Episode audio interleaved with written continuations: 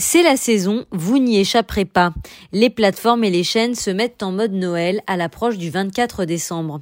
Depuis des décennies, le téléfilm puis la série de Noël sont devenus un genre en soi.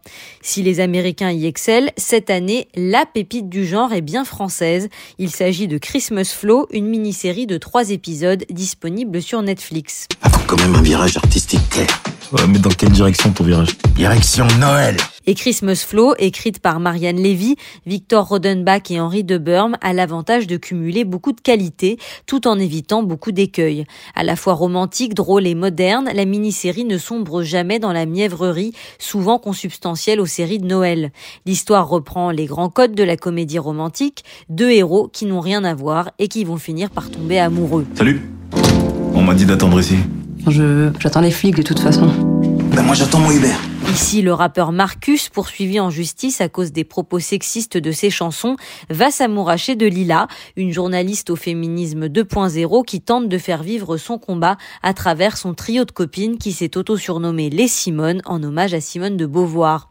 Par un concours de circonstances bien ficelé, le rappeur inconséquent et la féministe pur sucre, un rien esselé, vont se séduire. Trois épisodes pour suivre leur marivaudage dans une France qui compte les jours jusqu'au réveillon de Noël. C'est qui ce, ce charmant jeune homme Bonjour madame, Marcus. C'est notre invité, hein, euh, il passe Noël avec nous. Non, non, non, non. Tu le connais pas et il est complètement miso. La French Touch, c'est tout le décorum sociétal de la série, de la mamie 68arde à la MJC de quartier, en passant par un personnage de prétendant bobo start-upper. Christmas Flow fait la part belle à l'observation un brin cynique de notre monde. Pourquoi t'es là en fait? Non seulement on se connaît pas, mais on ne ressentit pas de l'un de l'autre.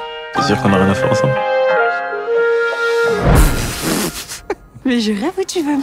Les créateurs de la série ont souhaité que les rôles secondaires soient très développés à la manière de ce que font les scénaristes anglais et il faut reconnaître que les personnages périphériques sont particulièrement bien brossés comme les copines féministes incarnées par Aloïs Sauvage et Marion Seclin ou encore la petite amie influenceuse décérébrée de Marcus campée avec brio par Camilou.